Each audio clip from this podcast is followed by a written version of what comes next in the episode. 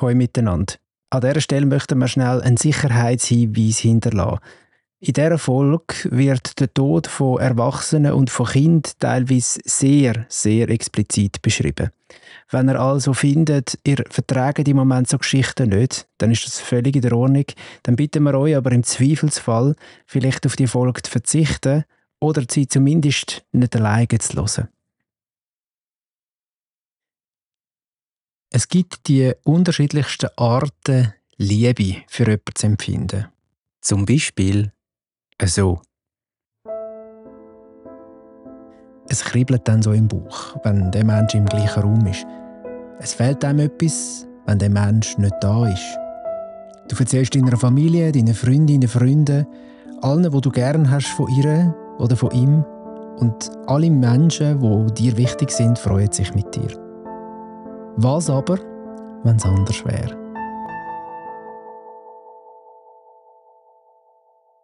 Wenn alle würden sagen, der Mensch, den darfst du nicht lieben, nicht begehren. Und wenn es doch machst, dann verstoßen wir dich und du wirst sogar bestraft.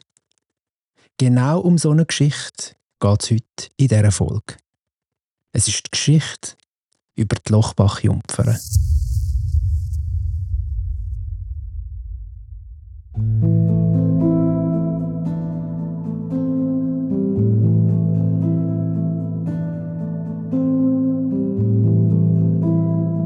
Sagenjäger Staffel 3.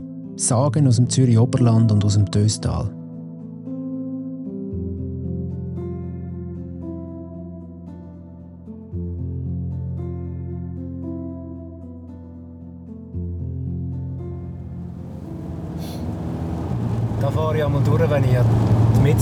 Muss. Da?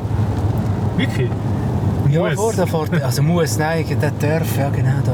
Da, da weiter hinten fährst, kommst du auf, irgendwann auf Schmiedrütti, aber es braucht schon noch einen Moment. Also, meine Mutter ist da in der Nähe aufgewachsen. Ah, hinten geht? Wir sind noch lange nicht dort, wo sie aufgewachsen Luca? ist, nein. Aber äh, Was? Tablat.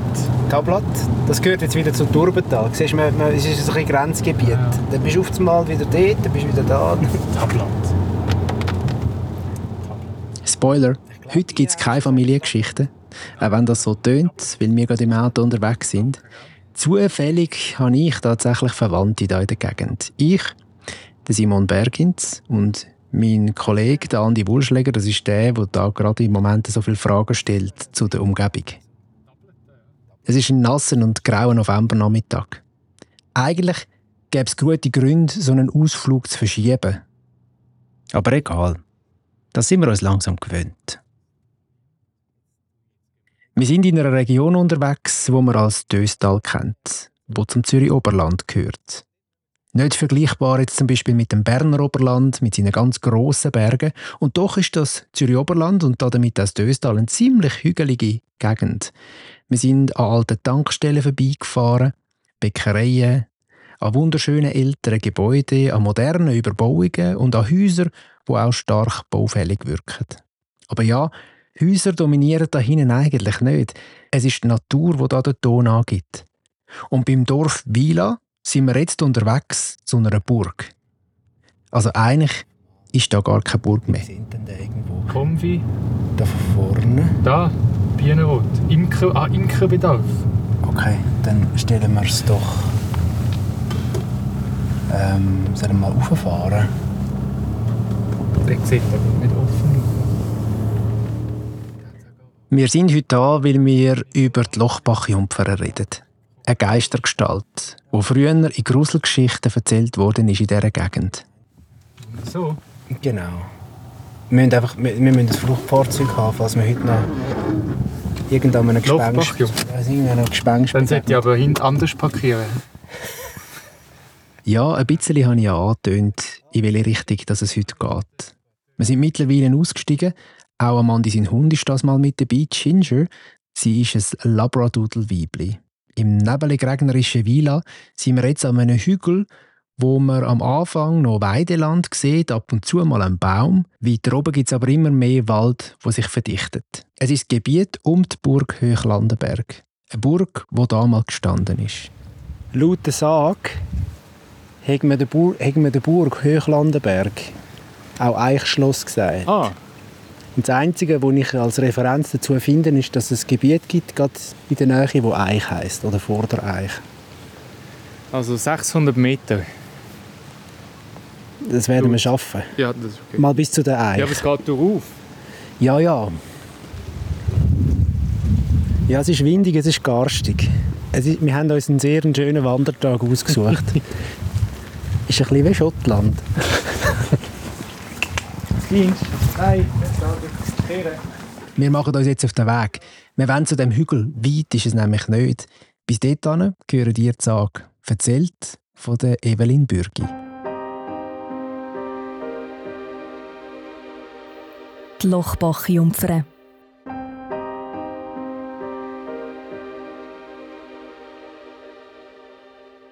Vor vielen hundert Jahren ist auf einem steilen Felsen die Burg Höchlandenberg gestanden.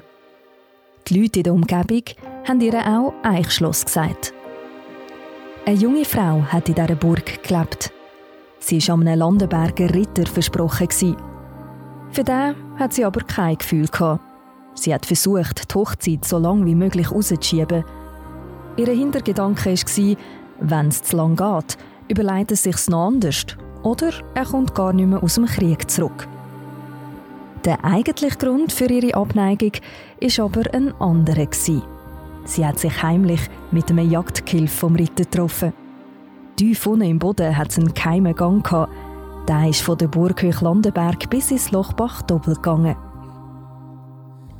In dem Gang haben sie sich getroffen, sich geliebt und auch brüllen darüber, dass sie nur im Geheimen zusammen sein können. Das ist ein Weile so gegangen, bis die junge Frau gewusst hat, dass sie schwanger ist. Zum Glück ist der strenge Verlobte immer noch weit weg im Krieg. Wer weiß, wie es ihr sonst ergangen wäre. Sie hat sich zurückgezogen, dass niemand etwas gemerkt hat von dieser Schwangerschaft. An einer alten Magd in der Burg hat sie sich anvertrauen. Die hat ihr dann auch bei der Geburt geholfen. Und dann ist ein gesundes Kind, wo laut geschrauen hat, auf die Welt gekommen. Jetzt hat die Jungmutter Panik bekommen. Was, wenn das Brüllen vom Baby jemand? Schnell hat sie ihrem Kind die Hand vors Maul gehoben. Und wo sie sich sicher war, dass niemand in der Burg etwas gemerkt hat, hat sie die Hand wieder weggenommen. Aber, oh weh, das Kind ist versteckt.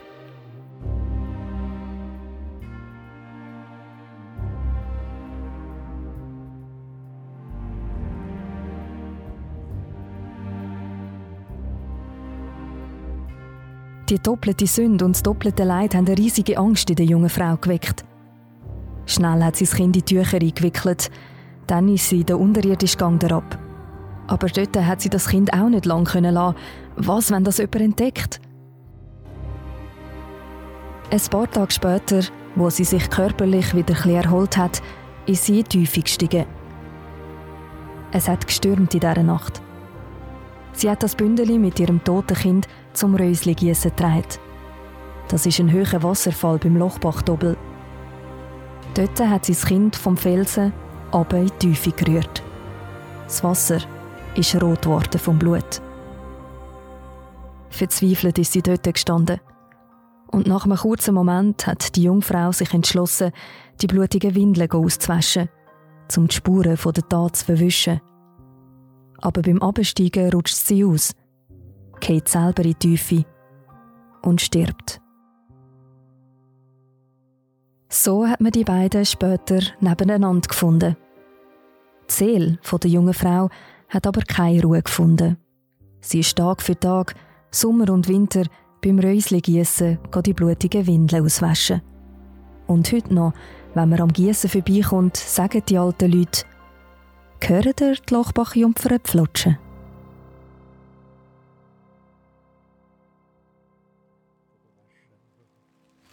Oh, ja. Genau. Boah, das ist so eine krasse Sage, finde ich. Die geht einfach so richtig durch Mark und Bein. Also ich finde die mega schlimm. Sehr.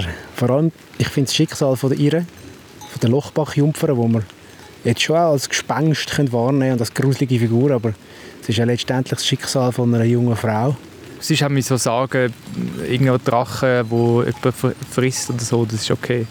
Das ist halt ein Drache, der jemand frisst, aber das ist jetzt da so ein bisschen, ja, recht äh, krass, finde ich. Ja, aber eigentlich finde ich halt so, natürlich, wir leben völlig in anderen Zeiten, aber sie hat ja eigentlich jemanden, den sie gerne hat, eine Jagdgehilfe. Mhm. Mit dem gibt es dann halt einfach aus Versehen ein Kind. Das passiert halt, wenn man, äh, ja, wenn man sich näher kommt. Ähm, und ist früher sicher auch passiert aber dass es dann nicht gesellschaftlich möglich ist, dass man halt kann das machen, was man will. Oder dass, glaub, man, ja. dass, dass, der gesellschaftliche Druck so groß ist, dass man nicht kann mit der Person zusammen sein, wo man will und quasi mhm. eben äh, nur der, mit der Person, wo man versprochen ist quasi.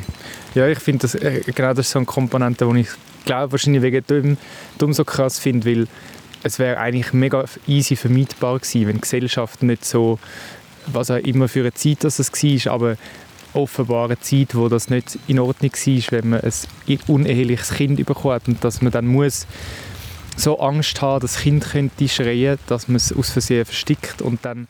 Die junge Frau in dieser Burg, ihren ist alles genommen worden. Die Lochbachjumpfer. Ein Gespenst. Eins, wo die Kinder holt, wenn sie nicht anständig sind. Oder wenn sie sich nicht benehmen. So steht es in einer Sagensammlung aus dem Döstal. Vor ein paar Jahrzehnten hat man sich tatsächlich die Geschichte noch erzählt, als Gruselgeschichte über die Lochbach-Jumpfer. Aber auch andere, wie zum Beispiel, dass sie mal posten sind in einem Dorf in der Nähe von dem Burghügel und wo sie den Postikorb dort abgestellt hätte und wieder weggenommen hat nachher, hätte es dort Blut gehabt. Das sind tatsächlich Gruselgeschichten. Aber was ist mit unserer Sage? Was ist mit der Frau in dieser Burg? Fragen wir uns, während der Andi und ich von der östlichen Seite der Burghügel aufsteigen. Eine Verlobte von einem Landenberger soll sie sein. Und die Adelsfamilie, die Landenberger und all ihre Nebenzweige, die hat es tatsächlich gegeben. Die Landenberger tauchen auf als Dienstleute der Abtei St. Gallen und tönt dann eigentlich im Döstal eine beachtliche Herrschaft aufbauen. Aber es zeigt sich natürlich, dass Döstal wirtschaftlich gesehen nicht wirklich eine, tolle Region ist. Der Herr da kennt ihr, wenn ihr schon andere Folgen von uns gelesen habt. Er ist Historiker, er ist Mittelalter- und Burgenexperte, der Peter Niederhäuser. Die Landenberger, das sind reiche Leute mit Einfluss. Und ihnen gehören zwischendurch sehr viele Burgen und Schlösser und Güter in der Region. Bis auf Greifensee oder auch im Kanton Thurgau haben sie Besitz gehabt. Im Döstal sind drei Burgen erwähnt. Höchlandenberg, da wo wir jetzt sind, in Wila. Im Dorf nebendran, das Durbental, dort heisst die Burg Breitlandenberg. Und das Bauma, das ist in die andere Richtung, aber auch gerade neben Wila, dort ist einmal Altlandenberg gestanden. Also die Herren von Landenberg sind sicher mit großem Abstand die wichtigste Zürcher Adelsfamilie. Äh, was gern vergessen geht, die gibt es heute noch in Deutschland. Also es ist eine Familie, die nicht ausgestorben ist, äh, wo man eben auch sieht, dass erfolgreiche äh, Familien eben auch sehr mobil und flexibel sind. Also die Vorstellung, es gibt eine Stammburg und wenn man die Stammburg verliert, dann ist der Niedergang vom Geschlecht. Das ist eine Vorstellung, die natürlich mit der Realität herzlich wenig zu tun hat. Also wir sind jetzt nicht den Weg gegangen, den ich auf dem Navi eingegeben habe. Ich weiß nicht, wo es uns anführt. Haben wir uns schon verlaufen? Äh, vielleicht. Ich weiß es nicht. Aber wir sind auf einem Schlossweg. Wir gehen auf einem Schloss. Ja. Wir sind, äh, wir sind Technik vertrauen. Wir sind komplett allein. wir sind auf uns gestellt. wir sind da völlig abseits von der Zivilisation. Ich würde jetzt einfach mal da aufsteuern. Ah, das ist ein Häuschen. Vielleicht ist das eine Grillstelle oder etwas von den Förster. Ja, Sollen wir da rauf? Ja, komm, jetzt gehen wir da rauf. Gehen wir da rauf. Haben wir nicht schon bei den Burgruinen Altwülflingen einen anderen Weg genommen, den wir eigentlich hätten wollen? Mal. Gell? Dort war irgendetwas mit Erdrutsch. Ah, stimmt. Ja. Das war nicht unsere Schuld. Gewesen. Nein. wir sind jetzt eigentlich so gerade oben dran von Wila ähm, um den Hügel herumgelaufen. Immer wieder den Weg nach, der sich langsam gegen schlängelt. Und so ein schöner Feldweg, der irgendwann zu einem Waldweg wird und das Laub wunderschön farbig vor uns liegt. Spätherbst. Okay, die Landenberger sind die Adelsfamilie auf dieser Burg. Aber was ist mit dieser Frau, unserer Hauptfigur in der Sage? Die Verlobte von dem Landenberger und später dann eben auch die Lochbach-Jumpfer. Es wird ja gesagt, die doppelte Sünde und das doppelte Leid haben eine riesige Angst in der jungen Frau geweckt. Sie verliert ihr Kind und ihr eigenes Leben. Und dann wird sie auch extra nicht richtig beerdigt. Von der Moral her aus früheren Zeiten mache das durchaus Sinn, hat mir Sebastian Dümling erzählt. Mit ihm habe ich über die Sage der Lochbach-Jumpfer geredet. Er lehrt an der Unis Würzburg und Basel und ist Erzählforscher. In der sozialen Realität bis ins, also noch im 20. Jahrhundert waren Kinder von Unverheirateten in den meisten europäischen Staaten, allen europäischen Staaten waren das Außenseiter, die waren natürlich auch nach christlicher äh, Logik nicht erlösungsfähig, also Kinder aus, die, die, aus solchen Beziehungen. Und das wissen die Menschen, die das, die das, die das, die so eine Geschichte hören. Und das ist natürlich auch dann eine Art von Empathie. Also ähm, man, man, das ist ja nicht weit weg. Für uns ist das eine völlig weit entfernte Geschichte, aber in der Lebenswelt der Menschen, die diese Geschichte hören, sicherlich nicht. Für uns ist das eine grauenhafte Geschichte im 21. Jahrhundert. Wir können uns gar nicht richtig fassen, wenn wir so etwas hören. Aber die, die die Geschichte früher erzählt bekommen haben, für die hat das durchaus Sinn ergeben, dass die Frau auch die gerechte Strafe bekommt. Jetzt so ein bisschen in der Vorrecherche habe ich ein Buch gefunden aus dem 18. Jahrhundert aus Regensburg. Eine Verhaltensanleitung, das heißt, dieses Buch, was dabei herauskommt, wenn Bauersmädchen sich mit vornehmen Herren gemein machen. Das ist eine Tugendlehre, in der das erklärt wird. Und da wird erklärt, na ja, das dürfen sie deswegen nicht, weil die Kinder, die dabei heraus, die dabei entstehen, sind nicht erlösungsfähig. Wir würden das Schicksal und die Situation von der Frau heute anders beurteilen. Andere Zeiten halt. Wir sind jetzt schon weiter oben am Hügel und gar nicht mehr so weit weg von der Burgruine. Irgendwie. Hä? Als würde man da zur Oberstufe kommen, sieht es schon so aus. Ja, voll. Das ist der schnellste Weg. Es ist direkt, aber dafür ordentlich steil. Ich sehe das Ende. Aber die Stege, wir sind ja vorhin zum Mittagessen.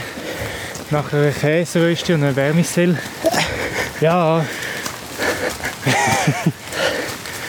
ich glaube, es wird ein bisschen ebner. Und wo wir dann oben ankommen, hat Ginger am Andi seine Hündin bereits etwas entdeckt. Ah, dem hat sie umgenagelt. Ja, sie hat einen Knochen gefunden. Hm. Spooky. Ja, aber das ist irgendein Tier, oder? Ja, ja. Das denkst du.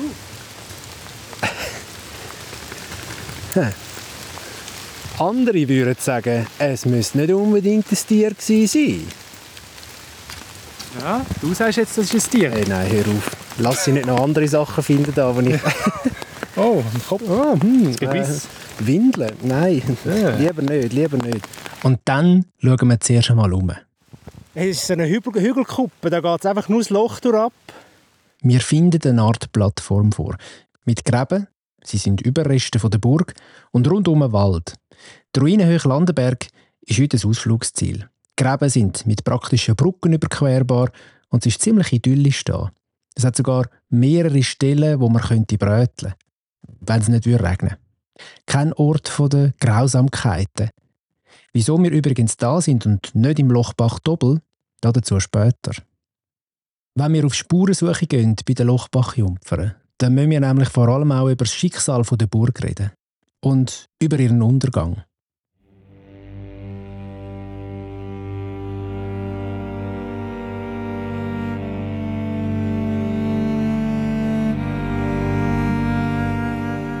1344. Vor der Burg Landenberg stehen die Soldaten.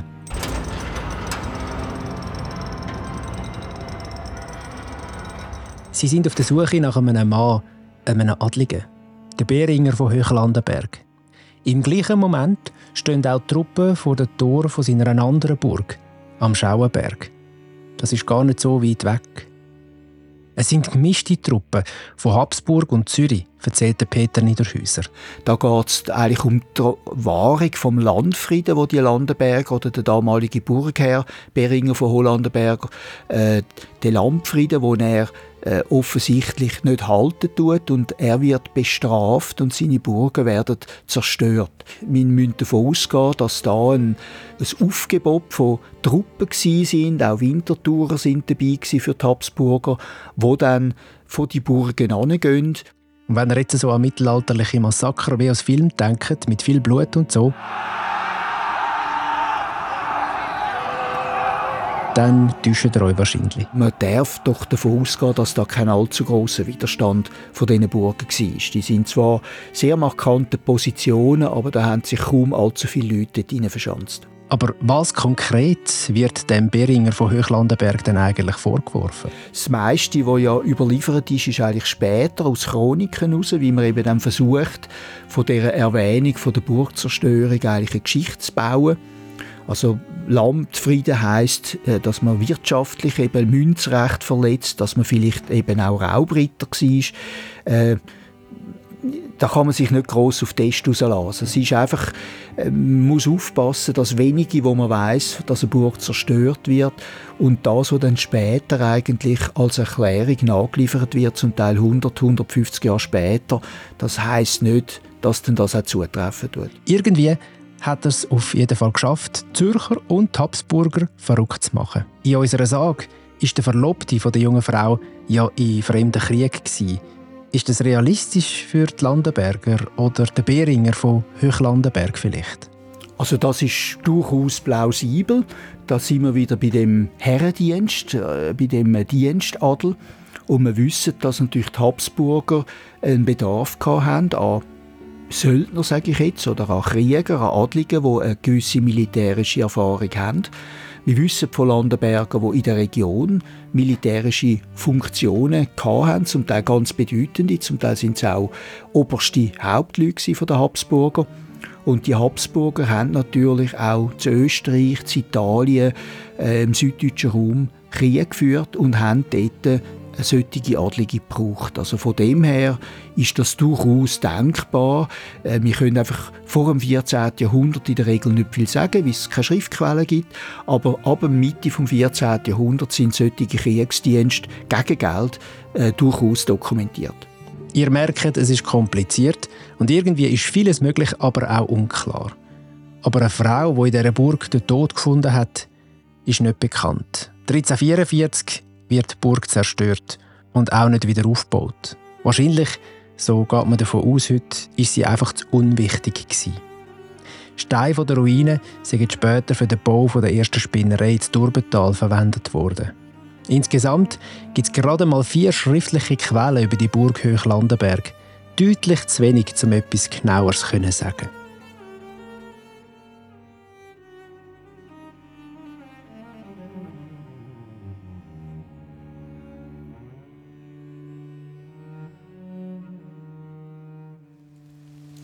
Stimmt. Wobei, Apropos wie kindertauglich das ist, weiß ich jetzt nicht. Aber vor uns hat es so kleine Hügel oberst oben.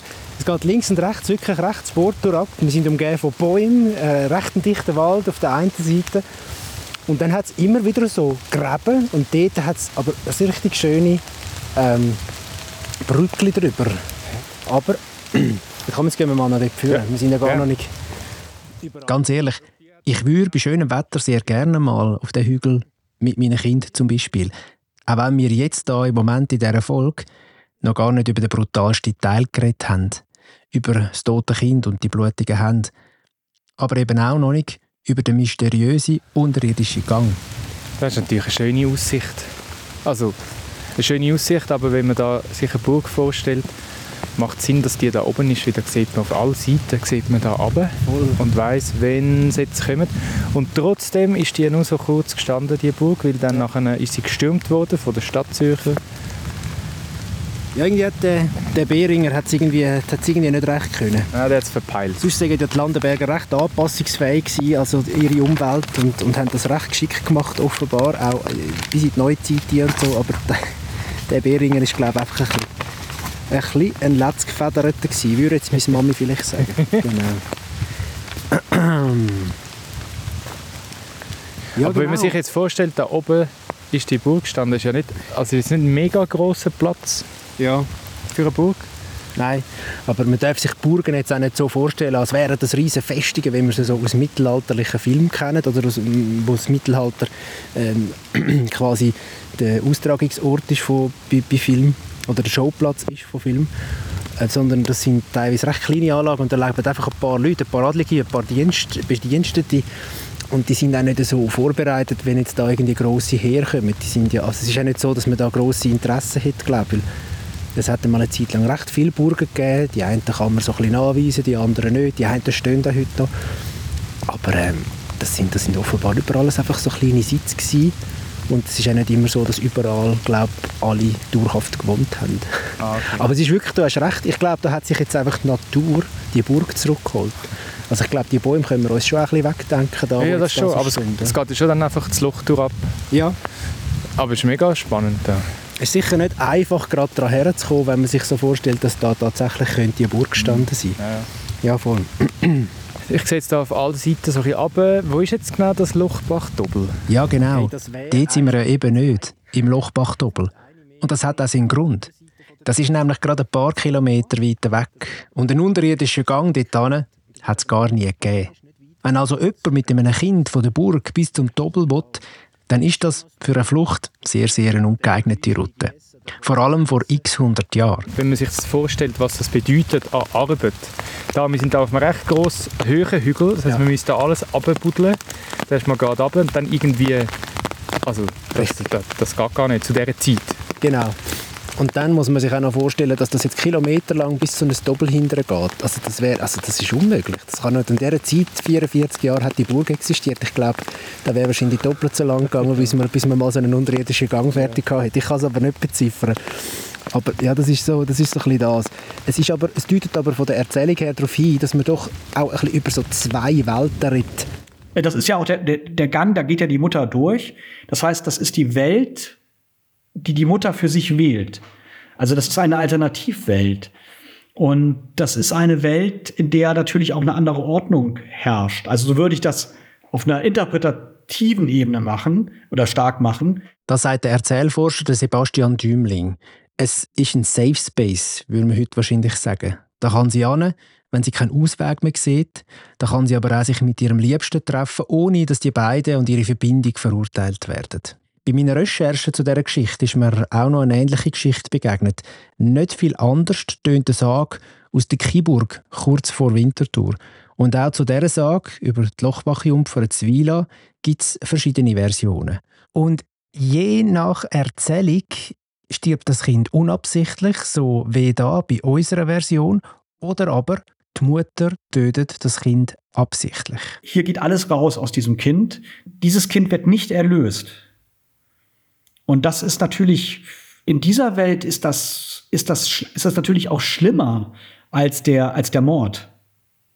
Also, die, es ist ein viel nach dieser christlichen Idee der, der Vormoderne, ich weiß nicht, ich bin jetzt kein Theologe, aber ist das das Schlimmste, was einem Menschen passieren kann, nicht im Band oder im Bund, im, im, im christlichen Bund, Erlösungsbund zu sein.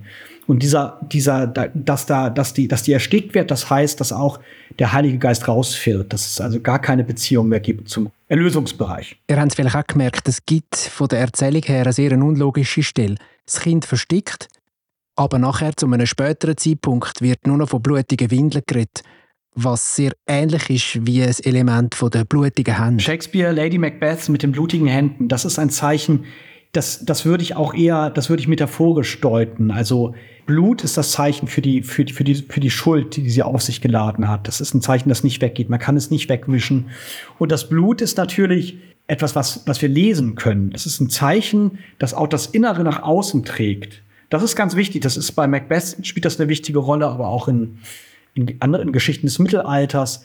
Wenn Blut irgendwo steht, auch im Alten Testament kommt das übrigens an mehreren Stellen vor, die, die Schrift an der Wand, mit Blut geschrieben, dann ist das etwas, was das Innere und auch die inneren Vergehen, die inneren Verbrechen, die inneren, unser Inneres nach außen trägt und was wir lesen können. Das ist ganz, also es ist eigentlich, es macht uns lesbar und wir wollen eigentlich nicht lesbar sein. Also wenn wir hundertprozentig lesbar wären, wir Menschen, hätten wir ein Problem, wenn alle unsere Fantasien, unsere Wünsche nach außen getragen werden, unsere Vergehen natürlich auch, dass wir, ich weiß nicht, die Steuern nicht bezahlt haben Und das Blut nach außen heißt, wir können lesen, was in unserem Inneren passiert. Deswegen wollen wir kein Blut nach außen.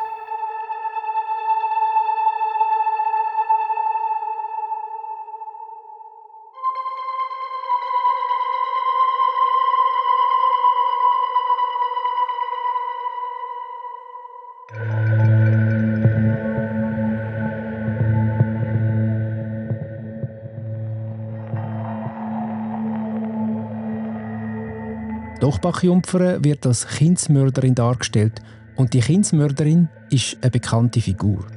Das hat mir die Kulturwissenschaftlerin von der Uni Zürich, die Meret Fehlmann, erzählt. Wenn man zurückschaut, dann taucht die Kindsmörderin sowohl im echten Leben als auch in Geschichten extrem häufig auf, und zwar so zwischen 1770 und 1820.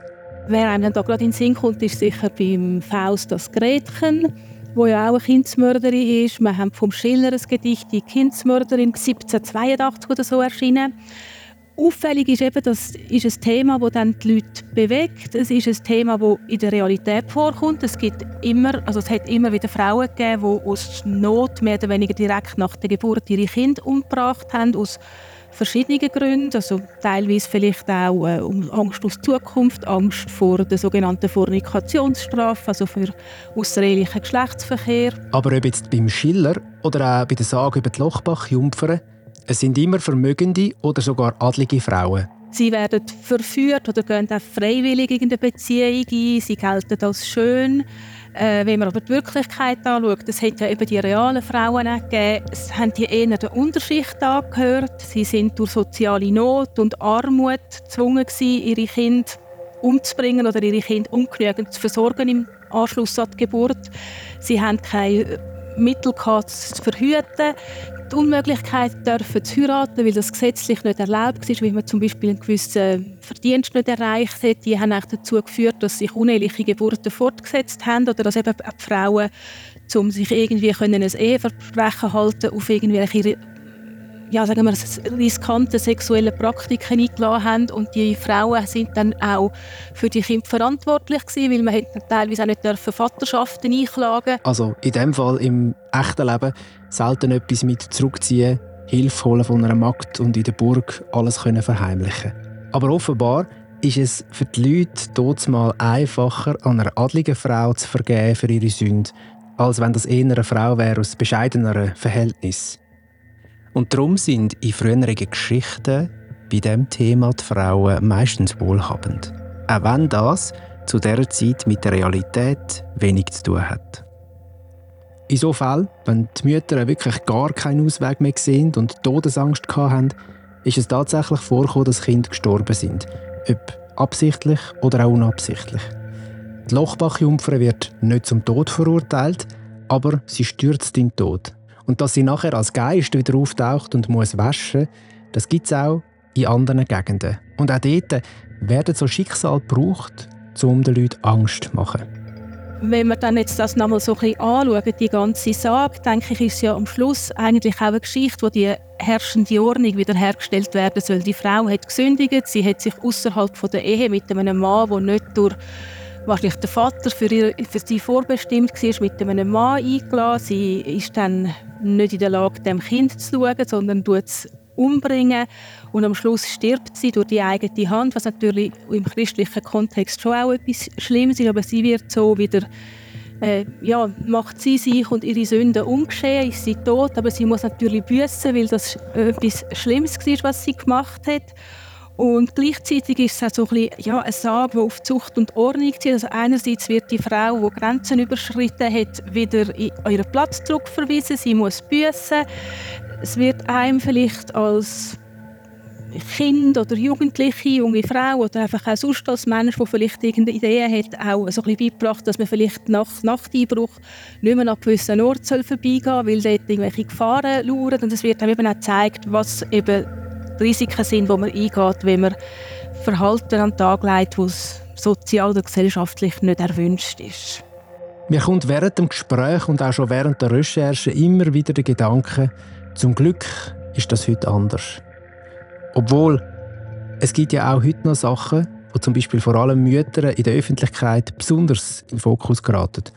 Und auch da kann ziemlich schnell die Gesellschaft wieder die Richterin werden, die sagt, wie sie muss. Nein, und das eine ist, dass ich glaube, Mütter heute in unserer Gesellschaft ja eigentlich machen können, was sie wollen. Es ist für die einen Kreise immer falsch. Äh, ich denke schon, dass man an Frauen gestalten häufig auch so ein versucht, Grenzen aufzuzeigen und auch wieder für die Frau, die sich über Grenzen hinwegsetzt oder vielleicht auch die starke Frau irgendwie versucht, auf eine untergeordnete Stellung zurückzuwerfen. Und ich denke, so kann man die Sage auch anschauen, weil was die junge Frau ja für Grenzüberschreitungen macht, das sind ja für uns heute, haben wir da in Westeuropa keine Grenzüberschreitungen, also mit Ausnahme von, dass sie ein Kind umbringt, aber wenn sie nicht den Mann will, den der Vater oder sonst irgendjemand für sie ausgewählt hat, äh, da findet eigentlich bei uns umeinander kaum jemand irgendetwas dran, sondern da sagt ja, die Leute sollen sich so äh, zusammenfinden, wie sie es für gut finden und nicht irgendwie auf äh, monetäre oder familiäre Sachen müssen hören ja, ist gut. Also. Also nochmal zurück zu der Sage selber, jetzt im Vergleich zu anderen Sagen, die wir schon behandelt haben, die ist schon extrem traurig und eben, mir geht sie mega näher. Ja, voll. Aber heute würden wir wahrscheinlich so eine Geschichte auch anders erzählen, weil wir andere Standards haben, andere Werte, andere Ansichten auch, wie das Leben kann funktionieren kann. Und ich sage mal, grösstenteils können wir selber bestimmen, mit wem wir zusammenleben und wie wir mit dieser Person zusammenleben wollen. Und darum tröstet es vielleicht ein bisschen, wenn man so eine traurige Sage hört. Das müsste eigentlich nicht sein, aber der Unfall hätte es nicht gebraucht, wenn die Gesellschaft schon anders gewesen wäre. Könnte man so sagen, genau. Und so laufen wir wieder den Hügel durch ab. Ein bisschen bedrückt, aber mit vielen Eindrücken aus der Region. Zwei Männer, ein Hund, ein Mikrofon. Ciao, Döstal. Bis bald.